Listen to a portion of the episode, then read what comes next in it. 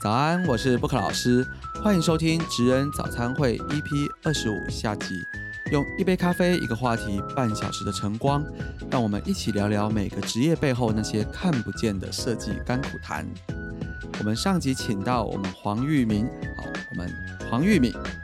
台北相机街的秘书长，一起来跟大家聊聊他在呃中国大陆深圳这边创办一个呃实验小学的经历，以及在大陆所看到对于一些新科技啊，它的一些生活的这种改变。还有一些规模经济对它的一个震撼跟很多的感想。那但是我们在上集里面也聊到了这个智慧厨房这些新科技。那我们这一集呢，我一样请到我们黄玉米，好，我们玉米来跟大家一起继续延续分享。我们从呃智慧厨房，我们这次要聊到整个智慧家庭。在里面我们会聊到一些新科技、新材料，甚至我们的住家其实也能加入现在最重要的一个趋趋势，就是 ESG 哦。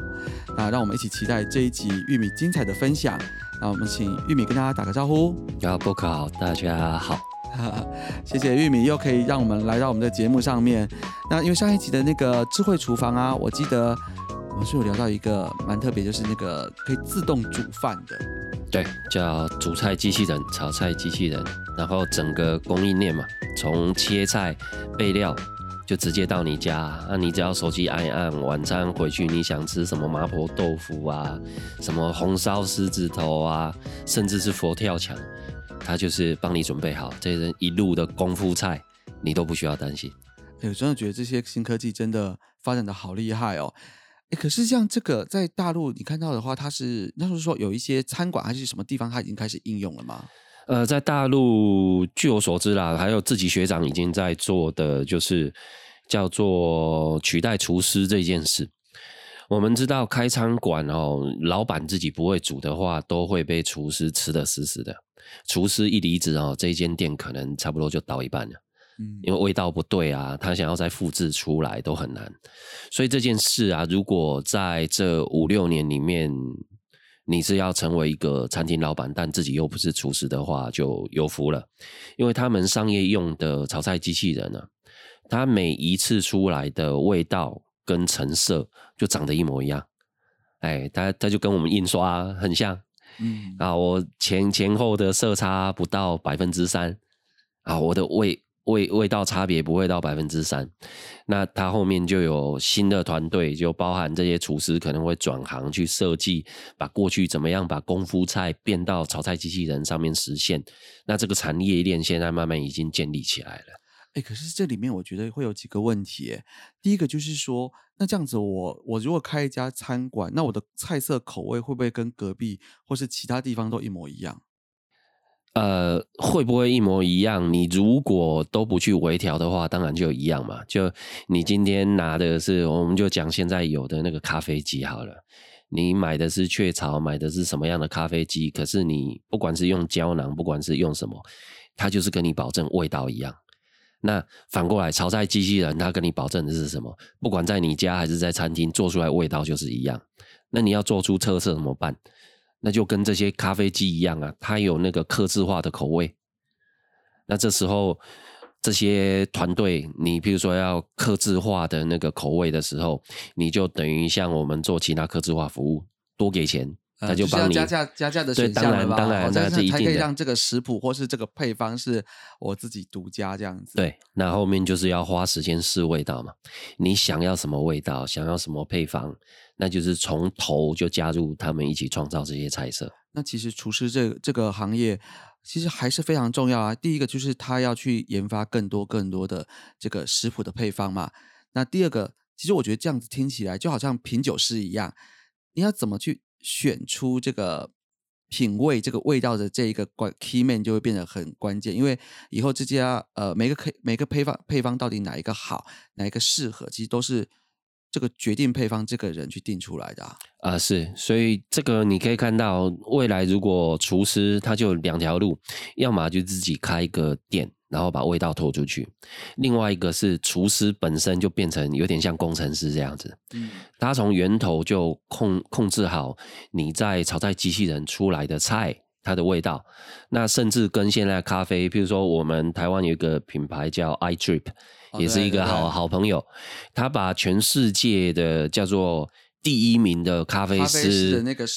对他的技术跟手路，还有豆子的配比，他就做到这个包装里面跟机器配合，跟的什么陀飞轮转来转去，这这些，那你就由这一个刻制化的咖啡，全世界的那个第一名咖啡师做出来的咖啡，把它扩展想象，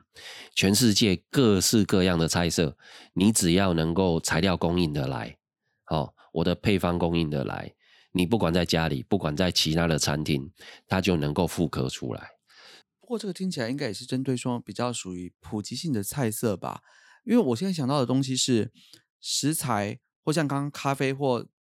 有时候咖啡豆是不是每一每一年产出产的，它的风味或是它的一些味道会有一点点些微的差异？那或者说我们在做食谱的时候，我们的食材的材料。它是不是也是会有很多，比如新鲜度啊，或是很多的变数存在？这个部分是不是应该也会是一个很复杂要克服的问题？对，这当中当然很复杂，但是我们讲上上一集有讲到规模经济嘛，当我们的量够多的时候，我的食材要求就可以做出来了。比如说我的品质一定要怎么样，大小要接近什么，所以当有量以后，你才能尽量规格化。不然我自己是农家子弟嘛，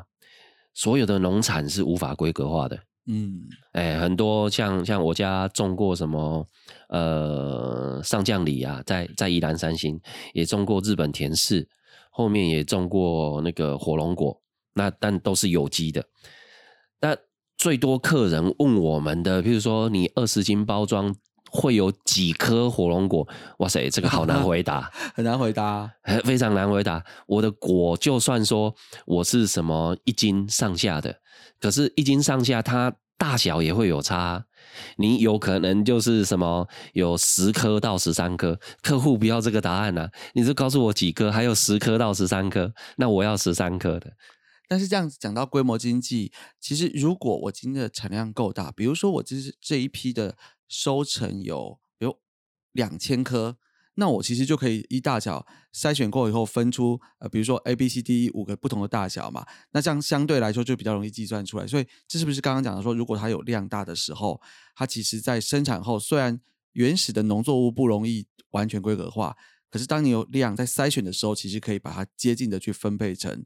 相似的一个呃品管的内容。对，就是跟现在筛果一样，我的大果、中果、小果，它现在都是流程化的。所以，当你有一个基础量的时候，我我们整个流程就变成科技化管理。哦，我只筛我要的果，其他的话，它就是一样流入市场，当成蔬菜啊、水果啊，或是罐头啊各种加工品，对二次加工品来做这样子。所以这一整个，当它形成规模之后，后面就很好办事。哎，可是像台湾，另外一个就是。我们像现在 Food Panda 叫外送这么方便，会不会还还会不会？因为因为我在想的问题是，人人都是懒惰的嘛，就是说，如果当你呃那种个机器人，你可能还有一些配送啊供应链，虽然以后规模化以后，可能食材包也是很方便的。那但是因为现在我们在台湾，随时手机叫个呃美食啊，叫个 Food Panda 叫东西都很方便的状态下，这样子的呃煮饭机器人。还有机会走到每个人的家中，或是走到哪里去吗？呃，这个就牵涉到客客群样貌，还有地区。像在台湾，我的想象反而不是先走入大家的家庭，因为疫情期间，我们可以看到这些外送跟餐厅的配合。那在我在大陆看到的是，在台湾也有，就是有些店它根本就不是实体店，嗯。它只开来卖给外送的，哦，那台湾这这两三年哦不止哦，这四五年里面也有一些叫做云端厨房，对，好共通厨房，就这些人进去当小老板厨师嘛，那他就不是在开店，他全部在卖网络上的订单，只要副编达来，只要 Uber 一来，就可以把他的东西送到各位家里。那这时候，第一个能够使用炒菜机器人，就不是我们一般人家在台湾，他可能就是这些团队，有我理解，其实呃，大概这四五年疫情爆发以后，呃，我们就出现一种新的产业，就是刚刚讲到云端厨房，甚至我们也看到很多以前在呃，比如大马路街边第一条呃沿街面的一些小型餐餐馆，那可能它就开始变成说。就是比如说中间价位或中低价位的，它就开始要推到第二第一条巷子或第二条巷子，甚至有时候你会在一些交通方便的节点出现一个像工厂式的管理，就是里面它有分割成，呃，我们好像那种呃商务中心可以出租单位嘛，那也出现了这种可能它是一个共同的厨房，它里面分了十格二十格，可以让不同的厂商、不同的商家，他在里面呃分出租时段来做。它的料理内容啊，它也可以供应给这个呃，就是外送的人口来用。那说不定最后它就会变成一整排的自动煮饭机器人，就可以做这件事。呃，是的。但虽然这个是我们从叫做家庭的智慧厨房再往商用去看呢，但事实上为什么会这样？是因为我们回到规模，台湾总共能够消费的人口一千多万。一千多万人，差不多规模就只能做到这样子。所以，如果这类的厂商他要做到像我们塞果啊这些菜，他可能需要更大的市场。嗯，所以这样这样的成长是不会再对对对。那所以，如果真的要聊这些，可能就跟我们家庭会越越聊越远 啊，就就扩充问题没有问题。因为我在想说，哎，这些问题其实一些新科技、新材料真的是很有趣。那我们接下来呢，我们从厨房开始，我们走出厨房喽，我们来聊一聊未来的智慧家庭可以有多少的东西。其实，在这是在这个之前，其实我们最近刚好在新庄也完成一个呃智慧控制的一个住宅案。哦，这里案子啊，应该我想一月份我们自己的 YouTube 网站上应该会放，它有结合到不只是灯光情境控制，然后声光音响哦，窗帘，然后冷气，然后还有一些感测器，就是可以在里面去检验到，比如说 PM 二点五啊，空气品质啊，都可以跟手机连线。当然，你也可以在呃还没回家之前，先把冷气打开，然后去做控制。其实这些东西其实真的是对生活造成了有很多很多方便的地方。那呃，以前呢，我我我们自己室内设计师这样来讲，一些欧美品牌的智慧控制，少说一户就是五十万起跳，甚至我们以前还估过那种八九十万一户的。可是现在，因为有中国大陆这边大陆的产品进来以后，有时候十万二十万就有机会做到一户的智慧控制，整个价格跟。应用性都变高了。虽然说我知道有些人不喜欢大陆的产品，但是其实那个价格落差是很大的。那反正很多东西可以选。那这是我现在最近刚好完成一户，所以就非常的有感触。那可是智慧控制这件事情，其实我只记得在大陆那边发展的更是百花齐放，有很多很新的东西。那我也想要请我们玉米来跟我们再多分享一下你看到的一些新的。这个智慧家庭到底有什么样的应用啊？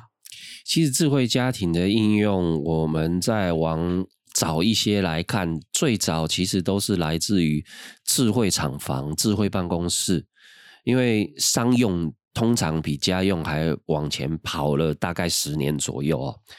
那我们的家用回到二十年前，其实，在我们就是听众里面有一些比较高端的朋友，他们过去可能窗帘就是回家门一开，那里就有一个大的叫什么面板，面板，然后可以直接对，可以控制说，哎呀，我的呃房间窗帘啊，哪里的窗帘，甚至音响什么按钮按一样就就解决了哈。这是我们最早期的物联网，叫做。我的物件呐、家电呐、窗帘这些，能够透过有线的连线连起来。嗯，那新一代的物联网呢，就是我们现在的进行式。其实这在五六年前就开始了。物联网就是万物联网，而且是透过无线网络，所以它的建制为什么变便宜了？因为它不用走线了。嗯，哎，那唯一要解决的是你这些。当终端的地方，像窗帘，因为它要拉开跟拉关起来，它需要有个那个电子的机制，所以你那边要供它电。所以唯一要布线的就是你在室内设计，甚至是房子毛坯的时候，要拉电线的时候，那时候就要设计好，我这边要有什么，那边要有什么。这在过去的世界是看不到的，在十年前、二十年前是看不到的。所以现在呢，对我来说，又是室内设计师即将又要爆发，觉得现在是因为过去的房子、老房子，啊，还有现在已经盖好的房子，呃，有超过一半。啊，老房子是每一个都每一个都这样，没有这样的概念，所以室内设计师在帮你做电线的配置的时候，这就会出现啦。你的窗帘要用电，你的电视要用电，你的冷气要用电，哦，甚至你家的那个跑步机要用电。那你看这些插头就不再像以前，它是我一面墙要一个还是两个的问题了。那个是非常非常的多。其实你这样讲到是不是 不只是室内设计的大爆发，其实是水电也是价格大爆发。那个我们以前在一个整个设计案或装潢工程里面的水电的这个费用的占比，其实你刚刚讲到，比如说十年跟现在，对我我我们以我们的经验啦，基本上是翻倍的。不是说它的价格有涨多少钱，好是那个使用的数量根本就是成好几倍数在成长。因为刚刚讲无线，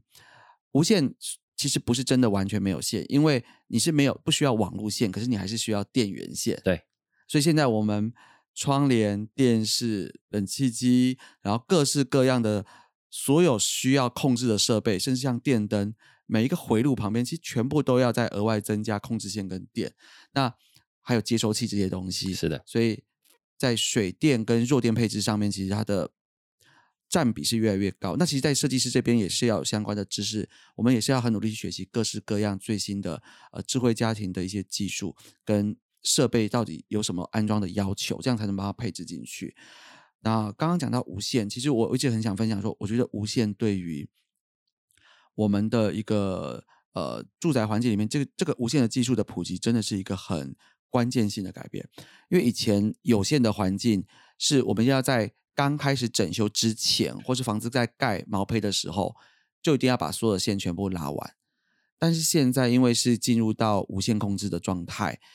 我我们可以有蛮多东西都可以事后再加。我只要有办法在它附近把电源线分过去，我就可以增加这个无线控制的。所以变成是你完工以后还想加东西的时候，其实它是。有一定程度是有机会的，这个机会很大啦。我们就想，因为大家已经知道网路线是什么东西了，嗯，所以网路线你再细再薄，它都不会比电线来的细。特别是弱电，弱电它只要一个一一根细细的电线，你不要去弯折或者是直角折，它基本上可以活很久哦。跟我们家里用那个大电的那个粗的电线不一样。所以这在后面你说要长电线要干嘛？用一些小装潢的手法把它变得漂漂亮亮，很容易。嗯，所以呢，后面呢，你这些无限的发展，然后怎么样让我们的老房子成为这些叫做智慧家庭新的服务者，机会非常的大。那我在猜想，就是如果啦，如果像 design 你们这些就不可老师这些。呃，装潢业者如果愿意的话，是不是未来会出现这种小的方式，跟甚至跟区域性的水电配合，做做一些叫做设计的模组一起配合？其实应该是现在这样的模组都已经是存在了，那只是说，是主要是客户的观念，因为呃，在大陆可能这个东西，因为新房子盖起来全部都是标配，所以大家接触度很高。可在台湾的话，这一块其实发展的相对是。没有那么快，因为大家都可能觉得平常生活都很方便了，就一直都没有要跨进去再增加这个设备，所以就是业主要不要用这件事情这一关比较，因为我我的我的感受是，其实有蛮多的客户他的观念停留在智慧控制就是要一些很炫很炫，什么灯光情境，然后一直变来变去，他会认为这东西是等号。可其实它智慧控制的内容是远远不止这些。当然，你说这些情境音响、灯光控制是包含在里面的，但是还有更多，比如说像瓦斯的一些安全侦测啊，或是一些空气品质的侦测，其实这些我觉得它都是包含在我们所谓呃广义智慧控制家庭里面的设备。其实智慧家庭大家可能都想的太过生活化，比如说你的房间的光线调整，你刚才讲到窗帘嘛，对，还有我们的灯光。事实上，整个智慧家庭呢，讲白了，它是照顾人的一生。我们人有年轻，会中年，会老。那等到我们年纪大的时候，智慧医疗这件事情啊，它会整合在智慧家庭里面。你刚才讲的监测，像我的空气品质，对，哦，像我的温度等等的，它可以透过中央空调啊，透过我们的那个叫做什么，呃，空气滤清机来做帮忙。那但是呢，下在下一步的智慧家庭，我透过一些比如说红外线侦测器、体温侦测器，还有就现在 AI 加入，它可以去判别说你这个人是在正常走路还是跌了一跤。对这个技术我也听过，其实它在浴室就很好用。我们去想象一个情境，就是呃，比如说我今天在浴室的天花板，我去增加了一个这个红外线这个监测器，那它可以去呃感测到，如果本来是一个呃高的啊、人人站立的时候走进去，那你上厕所你有一定的高度嘛？但是突然哎，这个人好像这个监测到的这个物体和、这个不明物体 突然一直下降，一直下降，一直下降，然后它都变变得可能比马桶还低，好，维持了五秒钟、十秒钟，那他可能就会去判断说，这个人是不是滑倒或是昏倒了。哎，是的，那因为因为没有人的时候，其实他会直接监测到地板面的高度嘛，所以他就会变成说，哎，我有一个物体是可能这跟马变成突然低于马桶，然后不动了。那他就可以赶快去通报到连线手机啊，或是说其他人说，哎，赶快去看一下是不是有什么事情这样子。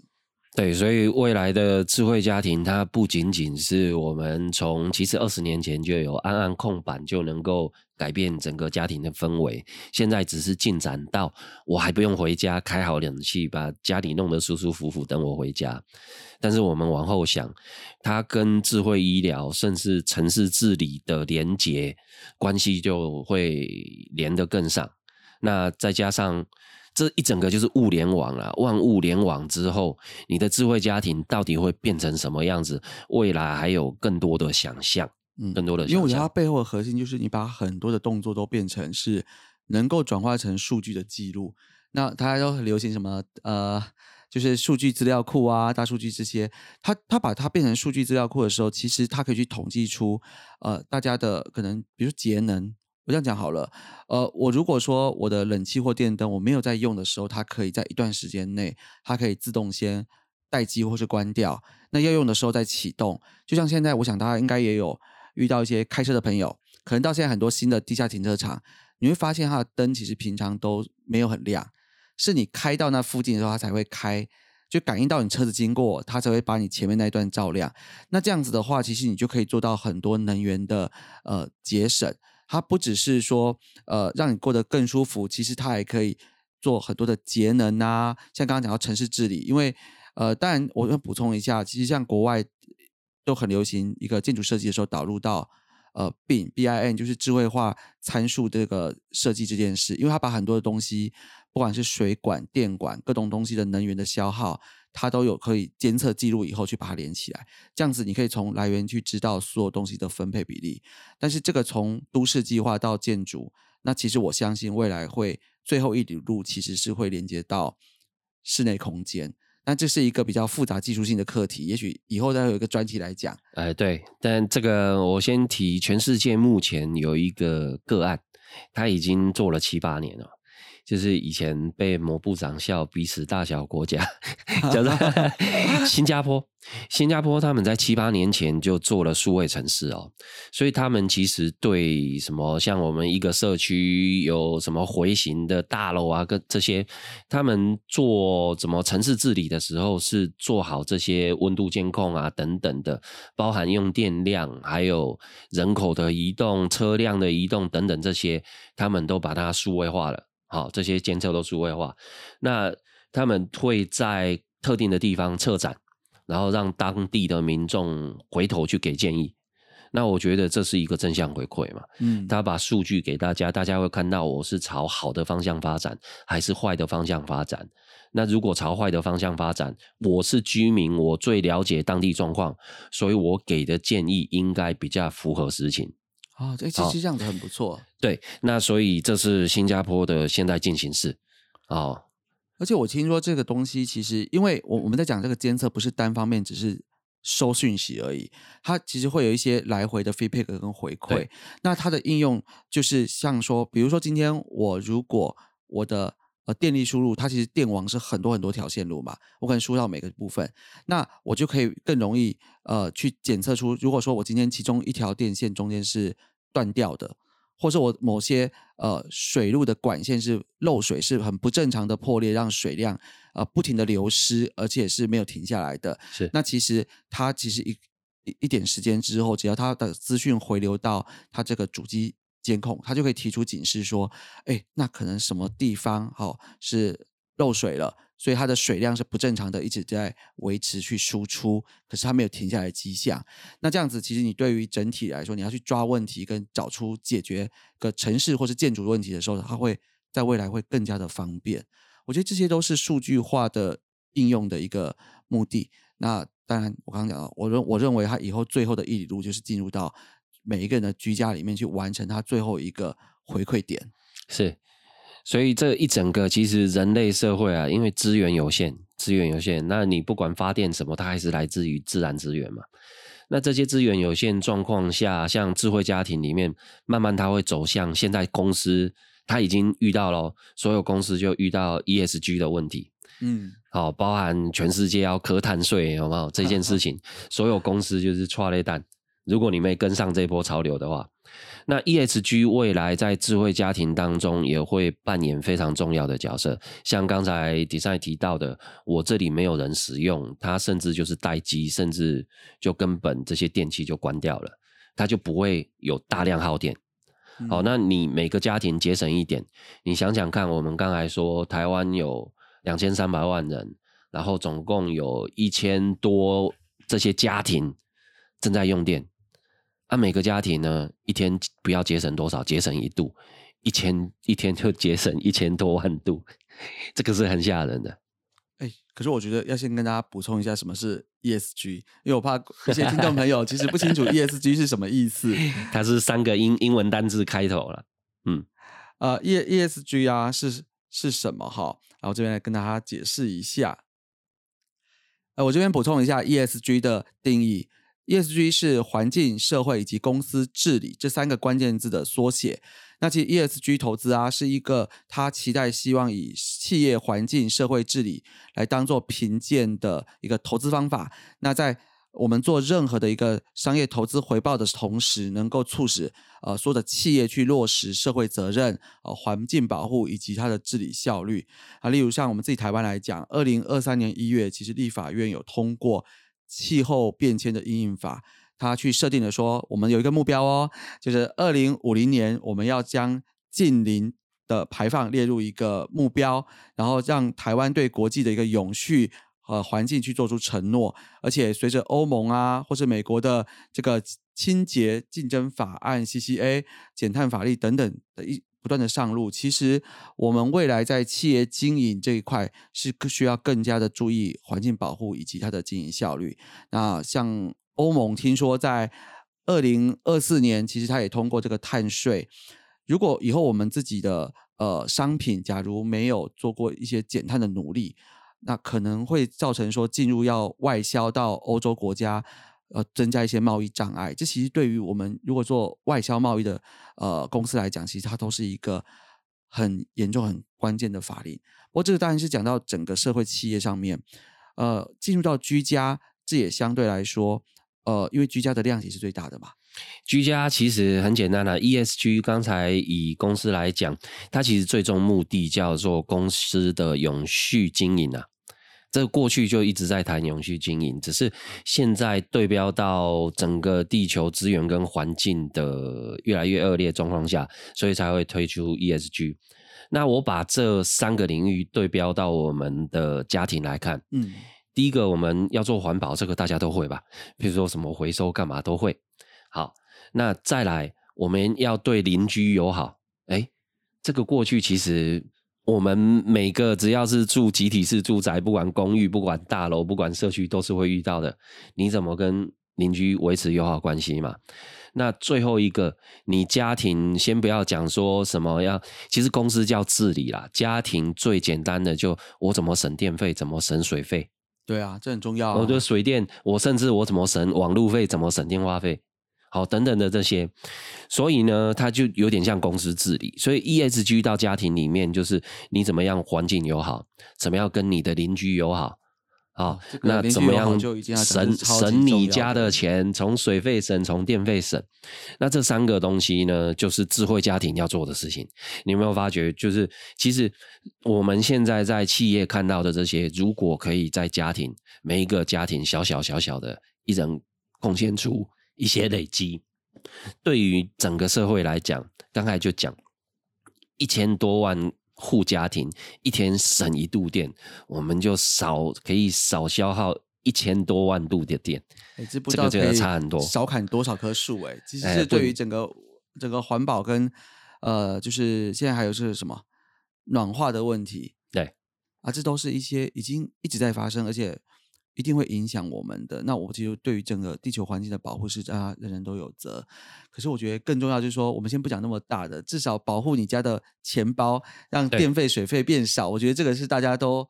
马上就希望要有的东西。这个就是每个家庭治理哦啊，这个治理两个字很大，但是就每个大家最关心的就是自己荷包了。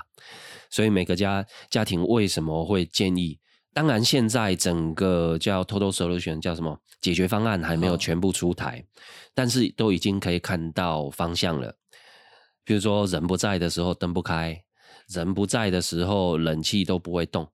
人不在的时候电器不会怎么样，所以这些已经省了很多电。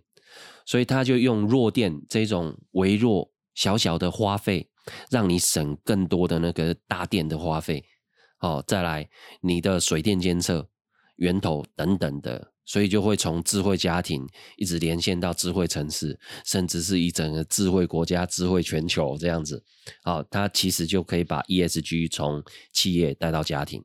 嗯，因为刚我们刚刚这样慢慢从家庭放大的话，就是你以一个城市来讲，当你看得到所有的呃东西的一个比例的消长跟流向的数据，你才可以知道未来的这个资源怎么分配。比如说，其实我觉得可以想象得到未来就是。如果我知道我们呃，比如说用电来讲，好，上午、下午跟晚上不同时段之间，呃，在不同区域的用电比例，其实这样子我们在配电或是我们在输送的时候就可以减少它的呃，就是无谓的损失跟消耗嘛。那这样子其实我们就可以更加的去节省这件事情。是的，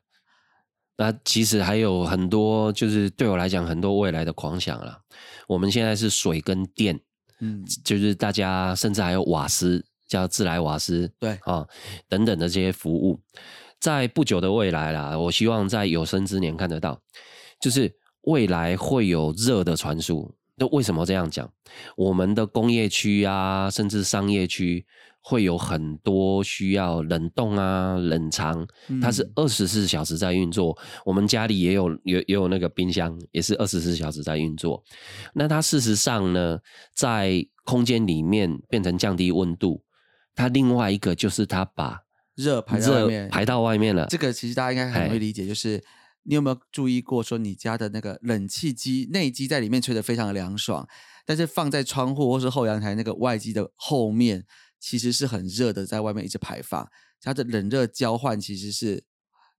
那个外气的热气，以往就是直接排到外面去，然后造成外面整个都市环境的升温嘛。但是有没有机会再去把这一部分不要浪费掉？对，事实事实上就是这些热目前是就交给环境去消化了，但是这些热能是可以透过一些机制收集起来的。那这个在工厂里面其实已经实行好久了，也差不多二十年了。它等于是我需要冷的地方用冷，再把热导到我需要用热的地方。那我们自己家庭看起来很难做到，对不对？其实就光想。我们可能夏天的时候吹冷气，但是我晚上洗澡总不可能希望洗冰水澡吧？嗯，还是会加热你的水，所以你就想想，我吹冷气的时候是需要凉，那我这些热呢，可不可以拿去让我的水先加温，先加温，再来保温？嗯，哦，这个其实是在智慧工厂里面已经做得到了。那你说我一个小家庭需需要量不那么大，那我们把它串联成整个社区，那就可观啦。对，那这个就是我们刚才讲为什么 ESG 最终会落实到家庭的最大原因。其实讲这个东西，可能是它是比较属于未来一点的，但现在其实已经做到，就是我们在建筑里面所谓的中水利用。好，就是我们其实很多的大楼或是一些在新建有考虑到中水循环利用的时候，你有没有发现有一些雨水，它其实被收集以后，它可能会把它排到，比如说呃水池做灌溉使用，或者是你一次性的使用的这个水，它其实可以拿来做呃就是。比如说浇花，或是做洗涤去使用，所以变成说你一样的水，你在干净的时候，你可以做洗手或是做呃洗澡，那但是它其实经过第二次的使用的时候，它可以用在一些比较不需要到这么完全很干净的水，但是它可以再做第二次利用，这样子它就是做了两次使用以后才不会去浪费这样子。对啊，节省水资源，所以这一整个议题其实很大哦，但它其实就全部被归纳到我们智慧家庭里面。其实以前啊，我们大家比较少谈这件事情，是因为，呃，其实相较于国外，我我们台湾的这些能源的花费跟价钱，其实算相对便宜啊。哦，基本上水的水的价钱呐，哦，瓦斯的价钱或者是电费，其实都比国外便宜很多。所以大家可能，哎，电费其实也一直在涨，大家应该开始有感受了。很有感受，但其实水电这么低，也是回归到大家平均的薪水其实不高，也是一一一件事情啊，所以不能够涨得那么快，因为我们的薪水国外的能源这些东西物价是非常的贵哦。可是这场是沉重了，就是那个钱包已经没有很多了，然后现在能源费用万一又要跟国外一样慢慢一直涨上去，你说会不会涨？一定会涨啊，它一定会跟进国外去慢慢去往上去涨，那。钱包要怎么样？如果没办法很快速的一直涨上去，就只能想想看怎么样省一点了。对，所以大家就好好想一想，怎么样把自己的老也不能说老旧啦，就是以前旧的使用方式怎么样过渡，而且它可以慢慢过渡哦，过渡到我们的智慧家庭前进。哎，第一个你省荷包嘛？对啊，哎，那就这个。大家最有感的应该是，我看身旁的朋友都换了，从定频冷气换成变频冷气。其实这几年我们在家电上去替换是一个很直接的效益，因为不只是呃政府其实有在补助嘛，是好，那就是使用就是节能的家电哈，高就是高频呃高效率的，好，你不只是冷气。冷气的变更，你在电费上就可以直接看出它的差异。还有一些呃老旧的，比如说冰箱啊这些这些电器用品，其实它都是属于凡是我觉得大家有个概念，凡是跟冷热会变变化，比如说变冷变热的，都是属于很高耗能的产品。那你你把它一些比较老旧的去换新。你在电费的账单上应该是可以很快发现有一些差异的，差异很大。你可能我举个例，你一家四口，可能原本夏天吹冷气一个月电费要什么一万二、一万五，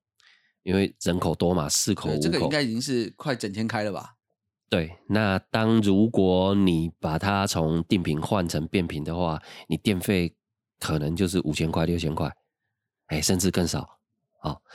这个就是大家在荷包上有感觉了，那这是最基本的智慧家庭，只是大家没有没有感觉而已。其实我们从小开始慢慢做起嘛，我们小地方一点一点往外做。但是我觉得有机会大家可以，呃，我这边也会尽量去多分享一下有关于一些新技术、新材料，然后智慧家庭的事情跟大家分享。那大家也可以诶上网去查一查，其实智慧家庭跟你想象的不一样，它没有这么的难亲近。它其实是一个很容易融入到我们这个资讯科技生活的一部分，有很多很多方便的好东西哦。那我们今天也非常谢谢玉米来跟我们大家做这么多精彩的介绍。那我相信大家对于未来的智慧家庭 ESG 应该是多了很多的想象。那这是我们的起步起来的第一步。那以后我们一步一步的让我们迈向更好的未来。那呃，我们也非常谢谢玉米。那有没有什么最后一些话要跟大家？聊一聊，分享一下。呃，其实智慧家庭只是现在的当红榨汁机啦。那未来的话，像大家一定会遇到，我的房子超过四十年、五十年、六十年之后，那时候 EHG 又出现了，就是有新的建材。那这个或许未来有机会再跟我们布克老师跟大家一起聊聊。好啊，因为房屋其实建筑物的呃废气拆除是一个对环境是一个很大量的这个回收物，那这些的处理其实也是一个很庞大的议题。下次有机会我跟大家一起来分享。那今天我们的节目到这边，那谢谢大家收听。如果大家对布克老师的频道有兴趣，欢迎继续追踪我们的频道哦。那也期待大家能够给我们多一点评论跟意见，多多给我们五星的评论鼓励，谢谢大家。那我们下次见，拜拜，拜拜。